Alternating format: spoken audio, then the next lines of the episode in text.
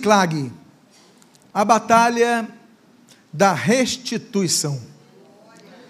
Abra sua Bíblia no primeiro livro do profeta Samuel, capítulo de número 29. E eu gostaria de ler alguns dos versículos. O 1, o 2, assim como o 6 e o 7.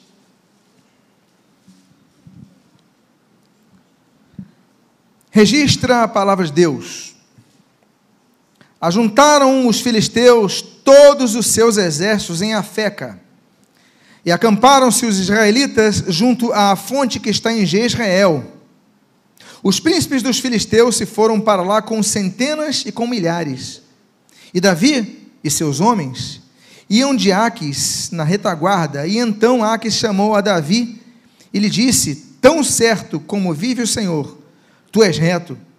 E me pareceu bem que tomes parte com, comigo nesta campanha, porque nenhum mal tenho achado em ti, desde o dia em que passastes para mim até o dia de hoje. Porém, aos príncipes não agradas. Volta, pois, agora e volta em paz, para que não desagrades aos príncipes dos filisteus. Oremos. Pai amado, Deus bendito, lemos a tua santa e preciosa palavra, Pai. E nós pedimos, abençoa a nossa vida, fortalece a nossa fé, abençoa o nosso ano, dirige-nos na tua palavra, porque a tua palavra é direção para nossas vidas, como diz o Salmo 119 e 105. O que nós pedimos, jamais nos desfiemos para a esquerda nem para a direita, como diz Deuteronômio capítulo 5, mas prossigamos no reto caminho, o que nós fazemos e fazemos agradecidos em nome de Jesus. Amém. E amém. Davi é um homem com uma gratidão muito grande, é um homem grato. É um homem com uma consciência muito forte em relação à sua vida. E Davi teve um momento na sua vida que ele foi perseguido por Saul, e vocês conhecem essa história. E o único local que Davi conseguiu refúgio foi exatamente com os inimigos de Israel, os inimigos tradicionais de Israel, os filisteus.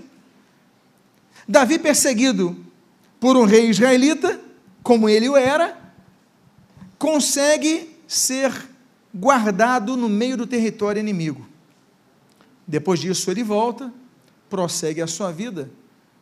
E agora, esses mesmos inimigos de Saul e de Israel, eles estão numa luta, eles estão passando por um problema, uma batalha, e vão enfrentar Saul.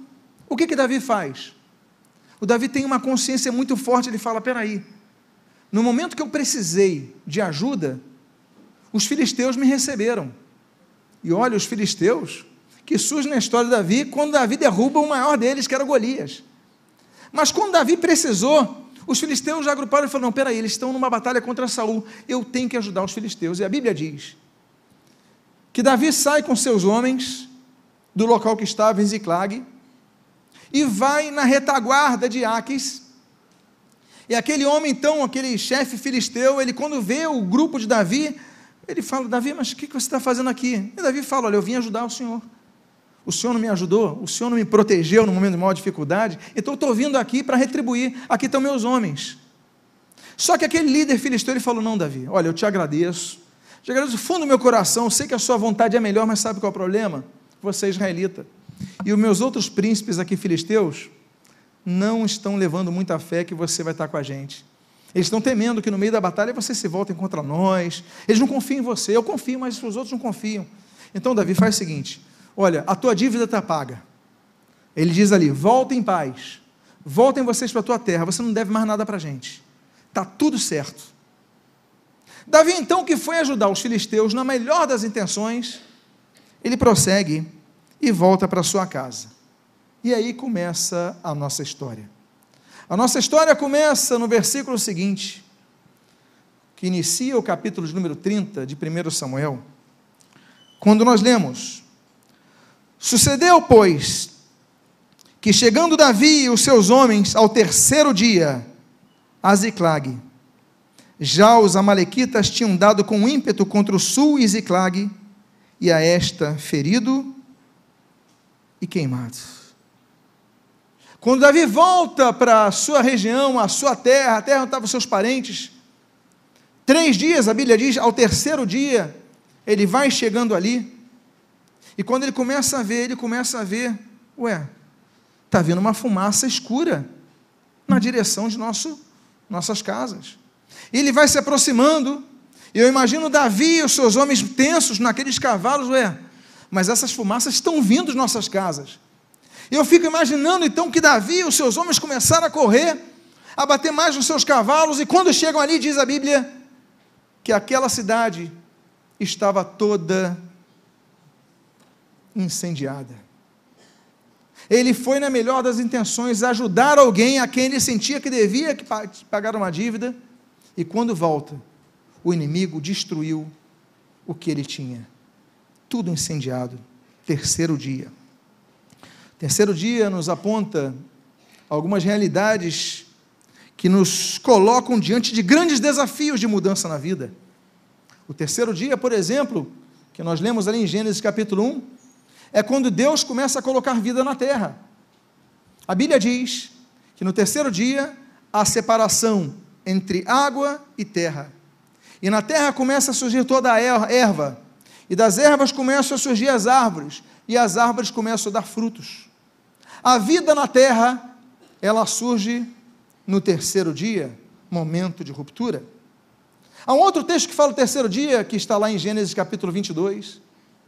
Quando Abraão, dando a mão para o seu filho Isaque, inocente Isaque, jovial Isaque, a Bíblia diz que ao terceiro dia, nesse capítulo 22, ele avista aquele monte Moriá, ele avista o local em que ele iria sacrificar o seu próprio filho.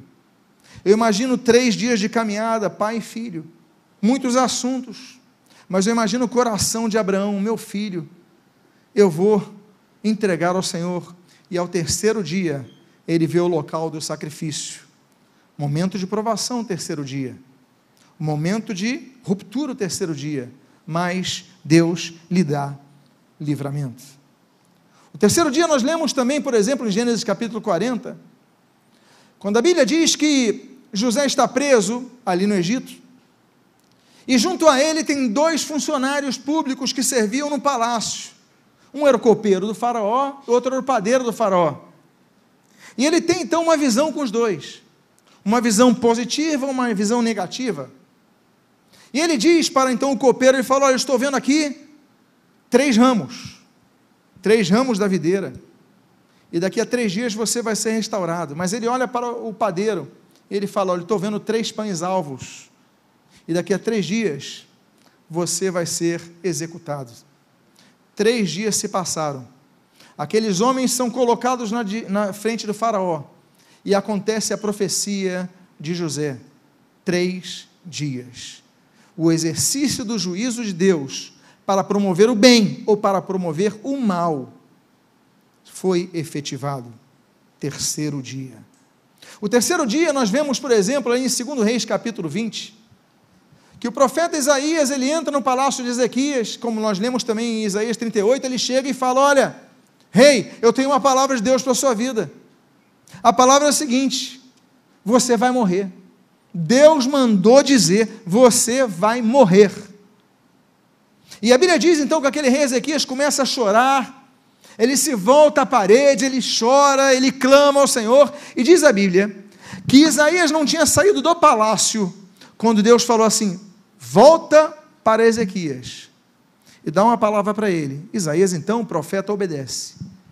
E o palaciano profeta ele volta e diz para Ezequias o seguinte: Ezequias, Deus manda te avisar que ao terceiro dia voltes à casa do Senhor. Por quê? Porque Deus vai te oferecer mais vida do que você teria. No terceiro dia, Ezequias está na casa do Senhor. A Bíblia diz que Deus lhe acrescenta 15 anos à sua existência.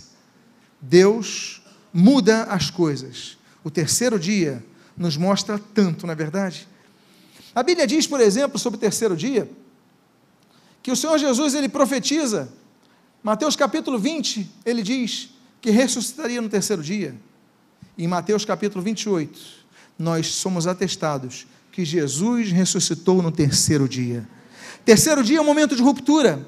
Terceiro dia é um momento de mudanças. Terceiro dia é um momento de passar o machado e mostrar algo diferente. E o que aconteceu nesse texto é que depois de três dias de caminhada, Davi está chegando na sua terra, onde estão seus parentes, e só vê fumaça e só vê destruição terceiro dia. O que, que nós faremos com o terceiro dia? A nossa posição diante do ano é essa. É aquilo que diz Esther capítulo 5. A Bíblia diz em Esther capítulo 5 sobre o terceiro dia que o rei decreta, tem um decreto real, que foi ali todo preparado, elaborado, é, numa, numa estratégia de Amã para destruir o povo de Israel. E ali o decreto real é que o povo seria aniquilado. Tem dois parentes. Tem Mordecai e tem Esther, a rainha. A Bíblia mostra duas reações distintas. A Bíblia diz que quando Mordecai sabe que Israel, o povo de Israel seria eliminado ali, a Bíblia diz que ele coloca roupa cinza, o pano de cinza e começa a chorar. Mas Esther, ela fala assim: não, eu vou fazer o seguinte, eu vou me preparar, vou me embelezar. E a Bíblia diz que três dias depois dela se preparar, se embelezar, coloca os seus melhores vestidos, coloca os seus melhores perfumes, chama as suas melhores serviçais. A Bíblia diz que ela chega na presença do rei. E a Bíblia diz que isso agrada ao rei, e quando ela chega, ela fala: Rei, eu quero convidar o Senhor a um banquete, o Senhor iria? E a Bíblia diz que ele aceita. Impactado pela beleza de Esther, aquele homem aceita ir no banquete, e naquele banquete, ela espera o momento certo. Esther é uma pessoa muito inteligente ela se prepara, se adequa, se apresenta, convida para um banquete, e no banquete ela fala sobre todo o estratagema. E aí, o rei então manda matar Amã, o perseguidor do povo de Israel. Enquanto o tio dela, o Mardoqueu, o Mordecai, ele fica chorando, ela fica se embelezando. Como é que você vai encarar os problemas do próximo ano? Como é que você vai encarar? Porque há momentos de chorar. Todos nós choramos mas a reação com que nós vamos fazer, com a qual nós usaremos, a reação que nós teremos depois, é a mais importante. Esther então agiu com inteligência, e diz a Bíblia que ela fez isso ao terceiro dia. Mas a situação não, a situação não é melhor, Davi. A Bíblia diz que o terceiro dia ele vai chegando, vai vendo, e eu imagino que o coração dele palpita, ele corre para Ziclag, e a Bíblia diz no versículos, nos versículos 2 e 3 o seguinte: e tinham levado cativas as mulheres que lá se achavam. Porém, ninguém mataram, nem pequenos nem grandes. Tão somente os levaram consigo e foram seu caminho. E Davi e seus homens vieram à cidade, ei-la queimada, e as suas mulheres, seus filhos, suas filhas, eram levados cativos. Foram roubados. Foram roubados sequestro. A Bíblia diz que José, ele diz, Gênesis 40, eu fui roubado da minha terra. Deus é um Deus que detesta o roubo. Deus fala em Isaías que ele detesta o roubo. A Bíblia diz em 1 Coríntios capítulo 5 que os roubadores, os ladrões não entrarão no reino dos céus. A Bíblia fala sobre Nínive em Naum, a Bíblia na 1,3, é, diz o seguinte: olha, é uma cidade cheia de mentiras e de roubo. Uma característica de Nínive. E Deus ainda tinha um projeto para aquela cidade. O fato é que roubo está em todo lugar. A Bíblia diz em Malaquias 3 que o, o povo rouba a Deus em quê? Nos dízimos e nas ofertas. O povo rouba a Deus. A Bíblia fala, a Bíblia cita, por exemplo, o Senhor Jesus em Mateus, capítulo 7, que os falsos profetas são roubadores. A Bíblia diz que o Senhor Jesus, Mateus 27, ele é crucificado no meio de dois ladrões. A Bíblia, ela resume num tripé o ministério de Satanás, ali em João capítulo 10. Satanás, ele vem como ladrão, para o quê? Matar, roubar e destruir. Ele só mata quem tem vida, ele só rouba o que tem valor, ele só destrói o que foi construído, ele quer destruir o que você construiu. Você construiu uma família, ele quer destruir. Você construiu uma carreira, ele quer destruir. Você construiu uma vida acadêmica, ele quer destruir. E ele começa a destruir tirando o nosso ânimo, tirando o nosso desejo de sonhar, tirando o nosso desejo de pensar em alternativas, minando a nossa fé. Ele quer destruir o que você construiu. Mas Jesus ele veio no mesmo capítulo 10 de João para nos dar vida e nos dar em abundância. O fato é que Davi, ele encontra a cidade destruída e quando vão procurar os parentes, porque a primeira coisa que ele vai olhar não é se a cadeira, se a mesa estão queimadas, ele vai procurar a família. E diz a Bíblia que quando chegam não encontram ninguém, não encontram corpos, o que dá ânimo a todos. Mas eles olham, cadê nossos parentes? E a Bíblia diz que levaram suas mulheres, seus filhos e suas filhas levaram cativo. O diabo veio e roubou o que era mais precioso para eles. E aí o versículo número 4 diz: Então, Davi e o povo que se achava com ele ergueram a voz até não terem mais forças para chorar. Ergueram a voz até não terem mais forças para chorar. Será que você já passou por isso? Nesse ano eu passei por isso. Quantos aqui têm passado por isso ao longo de anos? O próprio Davi, o homem que derruba Golias, o homem cheio de estratégias, o homem brilhante, inteligente, capacitado, um grande músico, um grande compositor, um grande estrategista, um grande administrador, homem de fé e de coragem. A Bíblia diz que quando ele perde o que é mais precioso para ele, ele cai e diz a Bíblia que ele chora com os seus homens eram guerreiros, eram soldados, eles foram para a batalha, mas nesse momento todos estão chorando. Não importa o que você construiu na tua vida, não importa o que você construiu no teu ministério, não importa o que você construiu no teu trabalho, na sua faculdade, não importa. Porque quando nós perdemos aquilo que é muito importante para nós, nós nos encontramos apenas numa posição de choro. E diz a Bíblia que eles choraram sem mais ter forças para nada. Aí nos lembramos de Agar. Gênesis 27, 21. Agar, ela chora quando vê o seu filho Ismael vai morrer. Ela senta e começa a chorar: o que, é que eu posso fazer? Não tem água aqui, acabou a água, estou no deserto. E ela começa a chorar. Gênesis 27. Esaú, quando vê que seu pai não vai abençoá-lo, porque Esaú foi, foi, foi, foi enganado por seu irmão Jacó. A Bíblia diz que Esaú, Esaú ele chora. O próprio José, que é filho de Jacó. A Bíblia diz que quando ele encontra o seu irmão Benjamim, que ele não conhecia, que nasceu depois dele ter sido roubado, sequestrado, retirado do seu povo pelos seus irmãos, a Bíblia diz que ele chora amargamente. E a Bíblia diz que o mesmo José, quando encontra seu pai, também chora muito. Nós temos o choro, por exemplo, daquela, daquela decepção com, com nós mesmos. Como de Lucas capítulo 22, Pedro. A Bíblia diz que quando ele percebe que ele traiu Jesus, nas três vezes, quando o galo canta, ele fala: Meu Deus, eu traí meu Senhor. É um choro com que ele próprio fez. Talvez você seja um Pedro, não que tenha traído Jesus, mas que você olha e fala: Meu Deus, o que, que eu fiz na minha vida?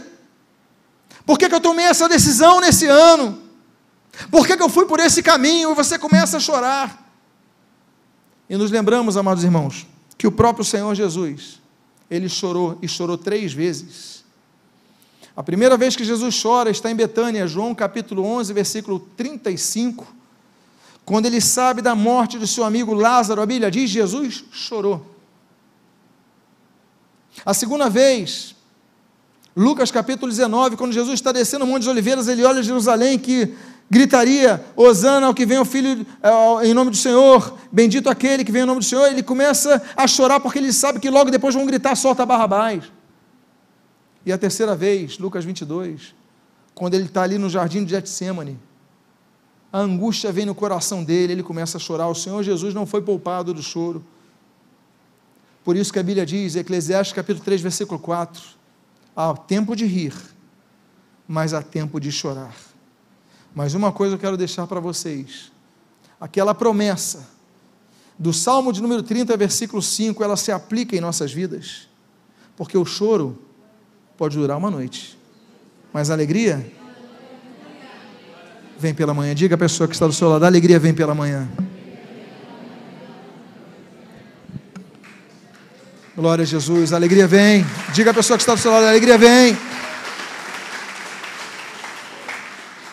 a situação vai piorando, ele chora, não tem mais força de chorar, e depois do choro, A Bíblia diz no início do versículo número 6: Davi muito se angustiou, pois o povo falava de apedrejá-lo, porque todos estavam em amargura, cada um por causa de seus filhos e de suas filhas. Davi se angustiou, agora queriam matá-lo, seus homens queriam matá-lo. Existe um momento da vida que as pessoas perdem a racionalidade, não é verdade? E querem achar o bode expiatório. Espera aí, Davi me fez sair de casa para eu guerrear com os filisteus contra Saul. E agora que eu volto, nossas casas estão queimadas, mas e nossos filhos, e nossas esposas, nossa família começa a se encher de angústia. E a Bíblia diz que ele muito se angustiou, por quê? queriam apedrejá-lo. Ia resolver alguma coisa apedrejar Davi? Não ia resolver nada. Não ia resolver nada. Eles, Davi só ia ser o bode expiatório daqueles homens. E o que aconteceu ali? É o dia de angústia. A Bíblia fala do dia de angústia, na 1 capítulo 1 fala do dia de angústia. Gênesis capítulo 35, lá com Jacó, fala do dia de angústia. A Bíblia fala no livro de Daniel, profeta Daniel, capítulo 9, sobre as 70 semanas de Daniel, isso é escatológico. Nas 69 semanas de Daniel, serão tempos de angústia. angústia vem, angústia vem a todos. Você fica angustiado porque você não, até, até perde o teu ritmo de, de respirar, o seu coração palpita, você não vê esperança, você não tem esperança nenhuma. Tudo queimado, família sequestrada, meus homens querem me matar. Aí nessa hora você desiste da vida. Nessa hora você desiste de tudo. Você fala, não quero mais saber de nada. Rompe com tudo, rompe com todos. Você desiste da vida. Você não clama ao Senhor. Eu lembro de um homem, segundo Crônicas, capítulo 33, Manassés, o rei. A Bíblia diz que quando ele é preso, ele faz muitas coisas ruins diante do Senhor. Deus envia o juízo, envia os assírios. E a Bíblia diz que os assírios pegam o rei Manassés e o penduram em gancho. Imagina a dor de um rei que é colocado em ganchos no sentido de humilhar, mas a Bíblia diz que naquele momento ele se angustiou, porém ele clamou ao Senhor. E depois o Senhor o livrou daquele momento. A Davi restava permanecer angustiado, dizer: Eu não consegui, dizer ó, tudo que eu fiz de certo até hoje nada adiantou. Talvez seja o que você esteja pensando. Eu tenho feito tudo certo. Eu lutei no meu melhor. Mas agora tudo que eu tinha me foi tomado. E a sua vontade é dizer: Eu desisto. Talvez você tenha vindo esse culto na força, porque alguém quase que te forçou. Talvez você tenha, esteja ouvindo essa mensagem que alguém lhe enviou. Ah, eu vou ouvir porque alguém mandou esse link e você, para alegrar. Mas Deus tem uma palavra para você. Não desista.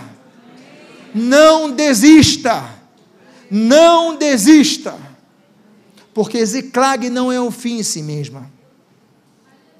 E a Bíblia então diz, nós lemos o início do versículo 6 mas a mudança de tudo está numa palavrinha que dá continuidade a esse versículo. E diz a Bíblia, e vocês podem notar que eu coloquei o texto até mais alto. Porém, Davi se reanimou no Senhor.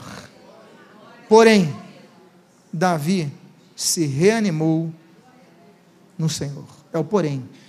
O segredo é o porém. É o mais o entretanto. É o que vai gerar a mudança, é o ponto de ruptura. Eu posso permanecer assim, eu estou deprimido, eu estou com humor deprimido, depois eu estou deprimido, eu não quero mais nada, eu posso, agora eu posso mudar. Eu posso colocar um mas, eu posso colocar um porém. Porém, eu vou me reanimar e vou reanimar-me no Senhor. A Bíblia diz na 1 capítulo 1 que o Senhor é fortaleza no dia de angústia. A Bíblia diz, no Salmo de número 9, que o Senhor é socorro bem presente no meio da tribulação.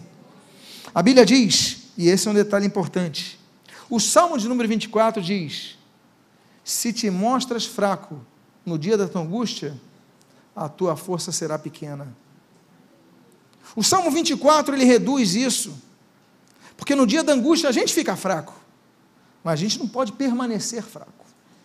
Ficar, todos nós ficamos. Não tem ninguém que se alegre no dia da angústia. Dia de angústia é tempo de chorar. A questão não é como nós ficamos, é se nós permanecemos. E a Bíblia diz: essa é a guinada, esse é o segredo, esse é o sucesso, essa é a mudança. Porém, Davi se reanimou em quem? Naquele único que podia reanimar, que é o Senhor. Diga à pessoa que está do seu lado: se reanime no Senhor. A Bíblia diz no Salmo de número 50: Invoca-me no dia da tua angústia, e eu te livrarei, e tu me glorificarás. Glorifica ao Senhor, glorifica ao Senhor, glorifica ao Senhor, porque no dia da angústia Ele está presente. Eu quero dizer para você que o Senhor está presente no dia da angústia, você não está sozinho, mas o texto diz: para buscar a Deus, para clamar a Deus, Davi se reanimou no Senhor ele não se reanimou para com as pessoas que ele tinha na frente dele. E nessa hora ele procurou um dos seus valentes mais fiéis e não se reanimou com ele, porque ele também queria matar Davi. Ele olhou talvez para, olha, mas onde estará? Ele estava totalmente perdido, mas ele falou: No Senhor eu tenho direção, no Senhor eu tenho reânimo, então é no Senhor, é quebrantar o teu coração e buscar o Senhor. E aí ele dá o passo seguinte: ele primeiro diz: Não, eu não vou permanecer assim, porque daqui é para a morte. Ou por apedrejamento, ou por depressão, deixa de comer, deixa de. morre. Mas eu vou me reanimar no Senhor, porque o Senhor fortalece o que está angustiado. Aí ele dá um segundo passo. Esse segundo passo está aí no versículo 7, no versículo 8. Quando a Bíblia diz: Disse Davi a Abiatar, o sacerdote, filho de Aimeleque: Traze-me aqui a estola sacerdotal. E Abiatar a trouxe a Davi. E então consultou Davi ao Senhor, dizendo: Perseguirei eu este, o bando? Alcançá-lo-ei? Ele buscou ao Senhor. Por que, que ele pede a estola sacerdotal a Abiatar? Que era quem devia usar a estola sacerdotal, porque era o sacerdote. Porque nesse momento, penso eu, que Abiatar também queria matá-lo. Penso eu que Abiatar não estava com o coração puro para buscar o Senhor. Penso eu que Abiatar não tinha nenhuma condição de interceder por ele. Então ele falou: Abiatar, pega a tua estola e dá para mim. Davi é um homem com convicções e ele sabe o princípio de um coração puro diante do Senhor. Ele fala: Me dá a tua estola, quero para mim. Abiatar pega, entrega ele coloca a estola sacerdotal, ele começa a buscar a direção de Deus. Nós precisamos fazer como Davi. Deus, qual é a direção? Eu vou persegui-los? E se eu persegui-los, eu vou alcançá-los? Eu vou alcançar as metas que eu escrevi nesse papel? Eu vou alcançar meus objetivos? Eu vou alcançar o que eu preciso alcançar? Davi então começa a orar ao Senhor e buscar direção, porque o que nós precisamos é a direção de Deus. Nós precisamos da direção de Deus, Deuteronômio 5, para não nos guiarmos nem para a direita nem para a esquerda. Nós precisamos que Deus esteja a coluna de nuvem durante o dia, a coluna de fogo durante a noite, Êxodo capítulo 15. E Deus envia pessoas, Deus envia pessoas para nos abençoar. Assim como, por exemplo, Atos capítulo 8, a Bíblia diz que Deus enviou Felipe, aquele eunuco, para pregar para ele, para levá-lo ao batismo nas águas, para levar o evangelho ao nordeste da África através daquela conversão. Deus enviou Felipe. Capítulo seguinte, capítulo 9 de Atos, nós temos outro caso interessante, que a Bíblia diz que Saulo de Tarso, ele está cego depois do encontro com Cristo, mas Deus toca Ananias, e vai, Ananias, vai lá para aquela rua direita e tal, e vai, busca ele, vai, você vai orar por ele, ele vai ser curado. Então Deus usa outras pessoas para te dar direção. O fato é que você tem que estar bem atento, bem atento para a direção que você precisa ter. Buscar pessoas que tenham vida com Deus. O rei Josafá, segundo Reis, capítulo número 3, ele precisa uma direção. E ele diz assim: Mas onde eu vou achar essa direção? Tem algum homem de Deus por aqui? E as pessoas dizem: Procura Eliseu. Ele vai a Eliseu. Eliseu dá direção a ele, é o testemunho. Procura andar com pessoas que tenham vida com Deus. Procure andar com pessoas que seguem no caminho de Deus sem se desviar para a direita e para a esquerda. Procura colar nessas pessoas. Porque Deus vai dar direção. Deus dá direção através de pessoas. Deus dá direção através de visões. É, Joel capítulo 2, Deus dá direção através da palavra, Salmo 119, 105, é lâmpada para os nossos pés, é luz para o nosso caminho, é a bússola que nós precisamos. Deus dá direção, mas o que nós precisamos pedir é Deus, dá-me direção. É isso. Ele pega a estola, sinal de busca a Deus, sinal de relacionamento com Deus, de contato com Deus, de intercessão junto a Deus, e fala: Deus, o que ele está dizendo ali é o seguinte: qual é a direção? Eu não sei se foram para a esquerda, para a direita, para outro lado, para e a gente não viu, não sei onde, para onde eu vou. E aí então, uma das coisas mais belas que existem acontece nesse versículo número 8, na continuação dele. A Bíblia diz: Respondeu-lhe o Senhor: Persegue-o. Por quê? De fato alcançarás, e tudo libertarás. Uma das coisas mais maravilhosas que existem é quando nós ouvimos a voz de Deus. Ele busca o Senhor no meio da angústia. Ele busca o Senhor quando ninguém buscava o Senhor, nem o próprio sacerdote.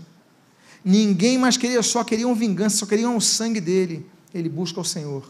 E Deus então responde. Meus amados irmãos, Isaías 58, então clamarás ao Senhor, e Ele responderá: Eis-me aqui. E gritarás por socorro, e Ele dirá: Eu estou aqui. Deus é um Deus que socorre. Buscar o Senhor e viver Amós capítulo 5. O segredo da vida é buscarmos ao Senhor. O que, é que você tem buscado? Você tem feito projetos, ótimo. Você tem buscado conselhos com pessoas experientes. Faça isso. Mas só não se esqueça de uma coisa: fundamentalmente, busca ao Senhor em todos os teus projetos. Ora ao Senhor, clama ao Senhor, dá-me direção, levanta pessoas, abre portas, me tira de alguns lugares que eu posso caminhar, me ajuda, me alerta, abre meus olhos. E Deus vai dar direção, olha, faz isso. Vai, percebe, persegue porque você vai alcançar. Diga à pessoa que está ao seu lado: você vai alcançar o que te foi tomado. Começa a batalha da restituição. Versículo 9, versículo 10, a Bíblia diz: Partiu, pois, Davi, ele e os seiscentos homens que com ele se achavam, e chegaram a ribeiro de Bezor, onde os retardatários ficaram. Davi, porém, 400 homens continuaram a perseguição, pois que 200 ficaram para trás, por não poderes de cansados que estavam, passaram o ribeiro de Bezor. Nem todo mundo que está do teu lado vai continuar na tua jornada para você alcançar o que te foi tomado. Porque há pessoas que podem te atrapalhar. Me desculpe a franqueza, mas a Bíblia é franca ela chama dos 600 que começam, chama 200 de retardatários, ou seja, que retardam o passo. E Deus, nesse momento, ele fala: olha, esses 200 estão te atrapalhando, eles vão ficar aqui em Bezor. Há pessoas que estão do teu lado que estão atrapalhando a tua vida. Será que você não notou isso? Podem ser pessoas competentes, porque Davi estava com 600 guerreiros. Podem ser pessoas corajosas, porque esses 600 guerreiros, eles foram com ele lá lutar com os filisteus. Eles eram homens armados, homens com força. Mas chega um momento de nossa vida que você vai perceber aqueles que começam a diminuir o passo e te segurar. E a Bíblia diz: olha, você tem que se desvencilhar deles, por mais que você goste deles. Não é para irem contigo, não, porque eles vão te atrapalhar, são retardatários no caminho. Fiquem em Bezor. Não é para matá-los, não é para eliminá-los, não é para terminar com ele, não é nada disso. Mas é o seguinte: olha, eu tenho esse projeto, eu tenho esse alvo, eu tenho esse sonho. Essa pessoa não está me acompanhando, eu vou seguir. Porque se toda hora, vai devagar, Aí essa pessoa vai devagar, o mundo não foi criado em, em sete dias, não sei o quê. Aí começa minar a tua fé, você não sai do lugar. Então tem hora, olha, com licença, mas eu vou sim. Deus está falando comigo, eu vou seguir em frente. Eu vou conseguir, eu vou alcançar. Fica em Besor. Então fique atento. Que sempre que você tiver uma batalha para restituir aquilo que te foi tomado, pessoas estarão no teu meio que podem te segurar, e por causa disso, talvez seja tarde demais quando você chegue. E a Bíblia diz então, nos versículos 11 ao 15, que nós devemos então identificar qual é o nosso inimigo. A Bíblia diz: acharam no campo um homem egípcio e o trouxeram a Davi. Deram-lhe pão e comeu, deram-lhe a beber água. Deram-lhe também um pedaço de pasta de figos secos e dois cachos de passas, e comeu, e recobrou então o alento, pois havia três dias, olha de novo aí os três, e três noites, que não comia pão nem bebia água. Então lhe perguntou Davi: De quem és? E de onde vens? Respondeu o moço egípcio: Sou servo de uma malequita. Meu senhor me deixou aqui, porque adoeci há três dias. Nós demos com ímpeto contra o lado sul dos Queretitas, contra o território de Judá e contra o sul de Caleb, e pusemos fogo em Ziclag. Olha a resposta que Davi precisava. Disse Davi: Poderias, descendo, guiar-me a este bando, a esse bando? Respondeu-lhe: Jura-me por Deus que não me matarás, nem me entregarás nas mãos do meu senhor, e descerei e te agarei a esse bando. Deus envia pessoas que não estão conosco para nos guiar.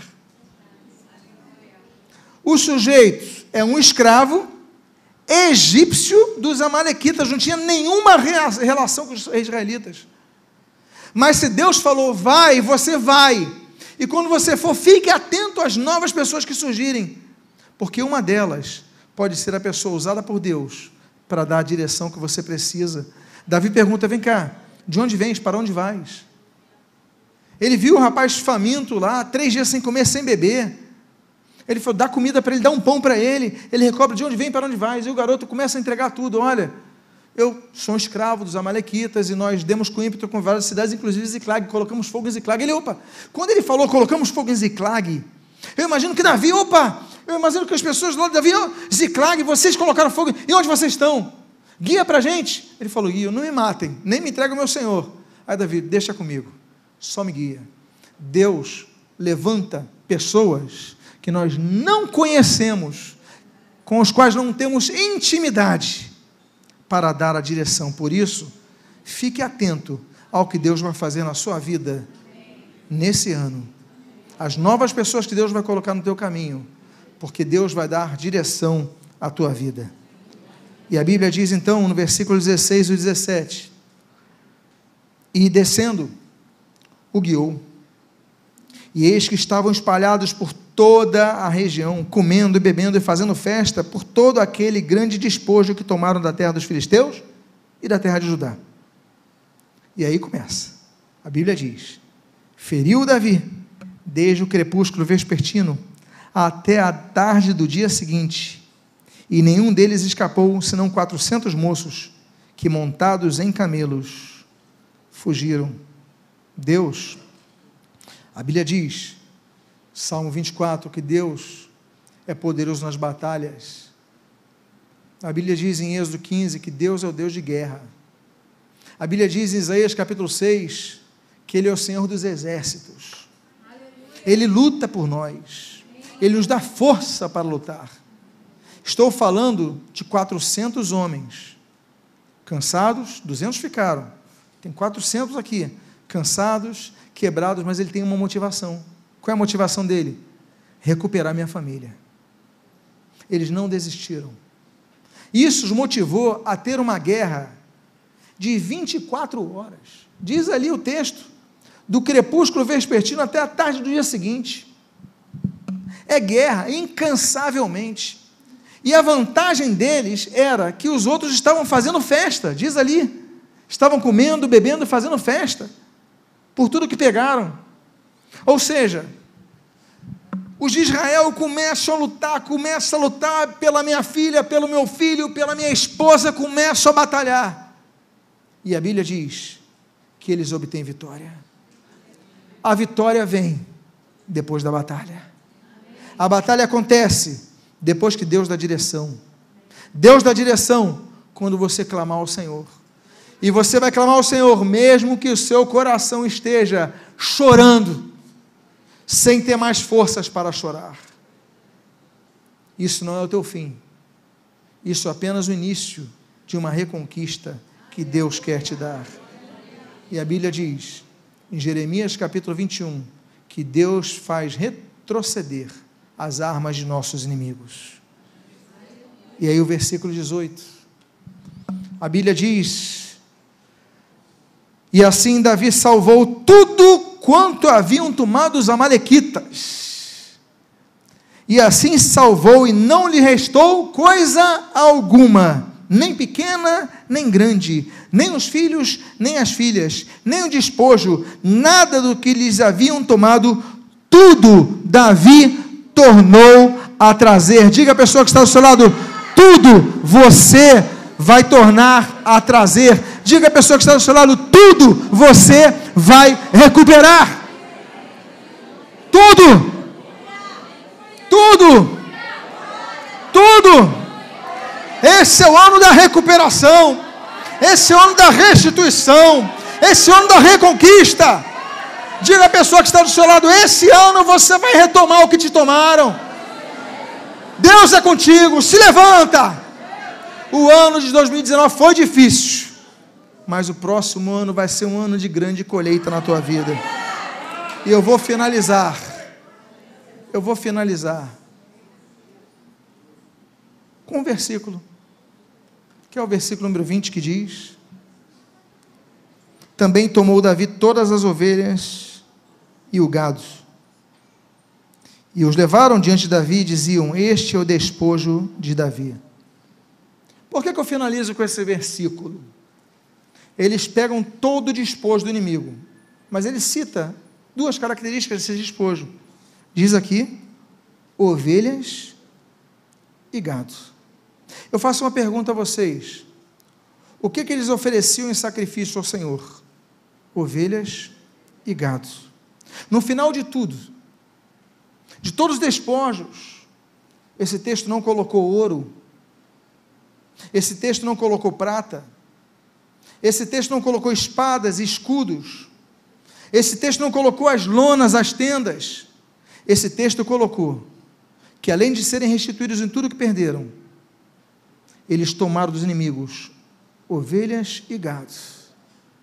O que Deus vai te dar, Ele vai te dar pelo poder dEle. Mas uma coisa você vai ter que continuar fazendo: o teu altar deve estar acendido diante do Senhor por toda a sua vida. Ovelhas, gado, sacrifício ao Senhor, culto ao Senhor, louvor ao Senhor e adoração ao Senhor. E quando você tiver tudo em mãos, quando Deus, que é aquele Deus da restituição, que restitui, por exemplo, capítulo 42 de Jó, ele restitui a Jó o dobro do que tinha. Quando Deus fizer isso a você, se lembre, eu não vou deixar de oferecer no altar de Deus o que é devido somente ao meu Senhor. Fique de pé nesse momento, aplauda ao Senhor Jesus, glorifica a Deus e diga à pessoa que está do seu lado: não deixe de adorar a Deus nenhum minuto na sua vida. Não deixe de adorar a Deus no deserto. Não deixe de adorar a Deus no campo. Não deixe de adorar a Deus quando estiver incendiando a tua casa, os inimigos